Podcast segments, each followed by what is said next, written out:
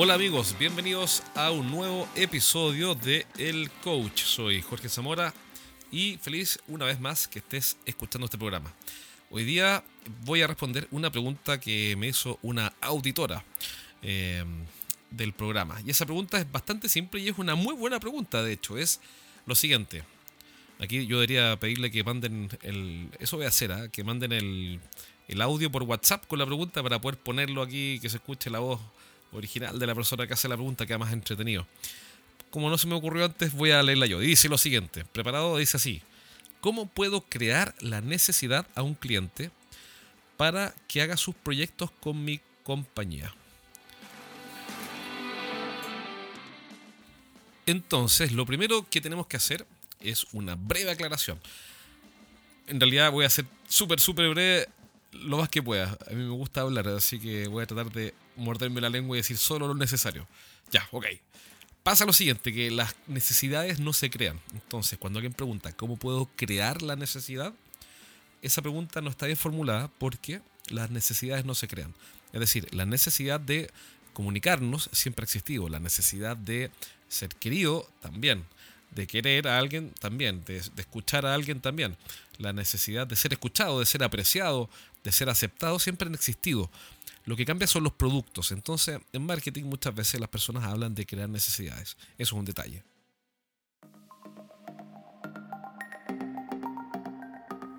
Y siguiendo con el resto de la pregunta, que es cómo hacer, cómo crear la necesidad para que, una, para que mi cliente prefiera hacer sus proyectos con mi compañía, eh, hay dos distinciones. Primero, depende. Depende de qué la primero es saber si el cliente ya decidió comprar o no. Es decir, si puede seguir conviviendo con el problema o decidió no seguir conviviendo con el problema y ponerle un término a la cuestión y, comprar y, y, elegir a alguien. Por ejemplo, si es que no ha decidido comprar, es lo que se llama una necesidad implícita. El cliente dice, mira, en realidad tengo un sistema antiguo que funciona, tiene problemas, pero todavía funciona bien. No ha dicho este cliente cuando dice eso que va a comprar. Entonces, ese sería un cliente que no ha decidido comprar, que está interesado, o sea, que reconoce que tiene un problema, sí, pero no, ha declarado que va a comprar. Distinto es un cliente que pasó el tiempo, el problema se hizo más grave y ahora dice, mira, en realidad tenemos un sistema antiguo que funciona y tenemos que cambiarlo sí o sí porque estamos teniendo muchísimos problemas. ¿Se entiende? Entonces tenemos dos distinciones. Si decidió comprar o si no decidió comprar. Vamos al caso de un cliente que no ha decidido comprar todavía, que está conviviendo con el problema durante un tiempo y lo puede tolerar. ¿Cómo hago entonces para que eh, ese cliente prefiera los proyectos de mi compañía? O haga sus proyectos, perdón, mejor dicho, esa es la pregunta. Para que haga sus proyectos con mi compañía. Si no ha decidido comprar, lo primero que tengo que hacer es mover lo que decida comprar. Porque si no, no lo va a hacer con ninguna compañía, ni la mía ni la de la competencia. ¿Cómo lo hago? Aumentando su nivel de urgencia, para que ya no quiera seguir conviviendo con el problema. ¿Cómo lo hago? Con preguntas de implicancia que en alguna parte de este podcast, búscalo por favor en, el, catálogo, en el listado de, programas, eh, se conoce como preguntas de implicancia. Tienen que estar en alguna parte, yo sé que hemos hablado de esto antes. Entonces, puedes buscarla con facilidad en elcoach.podbean, P de papá o de dedo, pod bean, como un poroto, bean.com, podbean.com, elcoach.podbean.com y ahí buscas y vas a encontrar en el catálogo, en el listado de podcast, algo que hable de preguntas o preguntas de implicancia. Entonces ya tenemos claro que si el cliente no ha decidido comprar, lo primero que hago es aumentar su nivel de urgencia para que decida comprar. Ahí pasa a una necesidad explícita donde sí va a comprar, que es el segundo escenario. Y ahora la pregunta es, la pregunta que hace eh, Cecilia Cornejo, que es nuestra amiga que nos está escuchando y que mandó esta pregunta por LinkedIn, así que gracias Cecilia. La pregunta es, eh, ¿cómo hago para que ahora prefiera hacer sus proyectos con mi compañía? Bueno, eh, yo tengo que ser capaz de resolver dos cosas. Primero, tener una propuesta de valor única, es decir, tengo que ser capaz de responder una pregunta. Y esa pregunta es, ¿por qué debería elegirte a ti versus cualquier otro? Eso por sí mismo es un temazo que no solamente da para un podcast, da para un libro, por cierto, o, para un programa completo. ¿Por qué le doy tanta importancia a esto? Porque si yo no, yo como vendedor, no soy capaz de responder esa pregunta, ¿por qué deben elegirme a mí versus a cualquier otro? Entonces mi cliente mucho menos va a ser capaz de responder eso.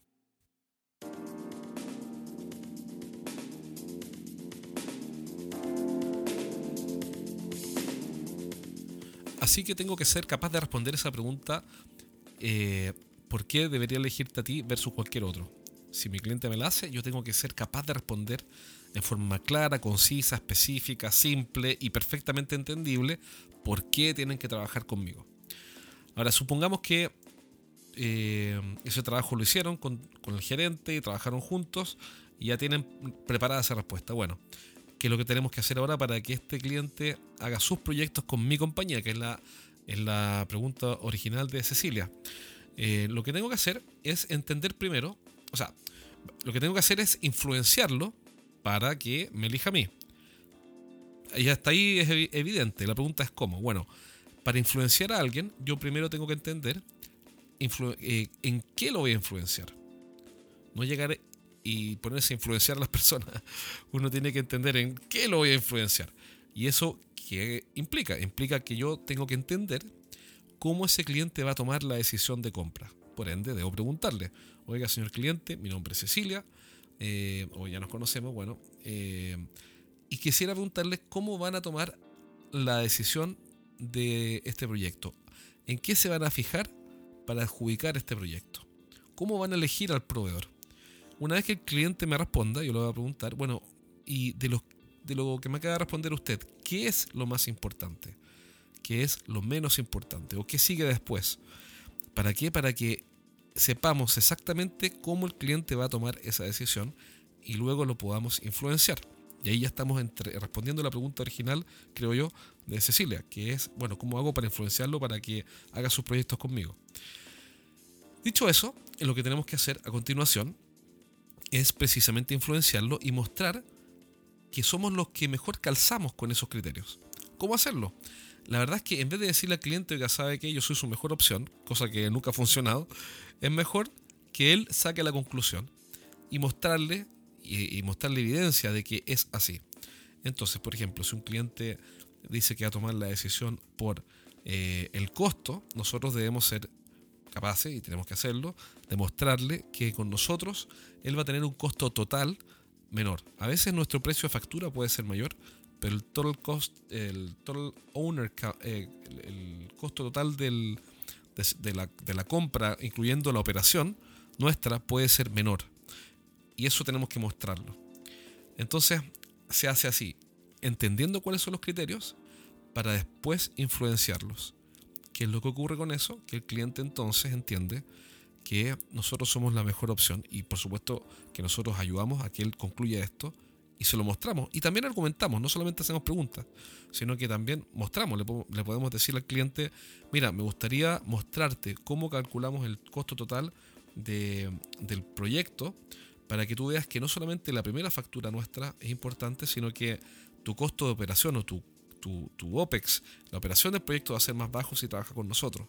Dame la oportunidad para mostrarte y para que puedas calcular y comparar otras alternativas. Esto es súper resumido porque obviamente esto eh, da para mucho, pero, pero esa es la forma más práctica, más práctica, más resumida de entender qué hacer para que alguien prefiera hacer sus proyectos con nuestra compañía. Eh, es eso. Por último, otro punto que es fundamental es el siguiente, pero antes quiero decirte algo. Atención gerente. Si tu equipo de ventas está tomando pedidos, este mensaje será el más importante que escucharás hoy. Desarrollé un método con el que vas a mantener a los vendedores entrenando cada semana para que dejen de tomar pedidos y en cambio asesoren a sus clientes. Cada semana, usando menos de 15 minutos, tu equipo estará estudiando y haciendo ejercicios online que usarán con clientes reales.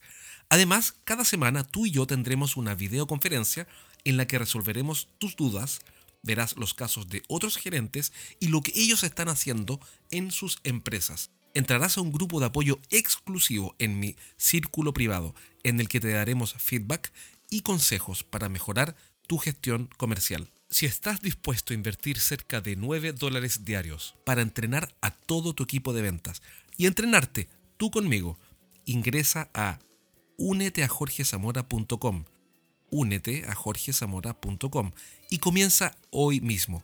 Esta suscripción, además, no tiene ningún riesgo.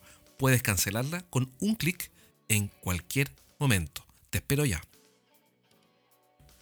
Bueno, esa era la invitación a que entres al círculo privado si eres un gerente que tiene un equipo, precisamente para que trabajemos todo esto con tus vendedores, lo que estamos viendo hoy día. Sigamos con la respuesta. Bueno, ¿qué hacer?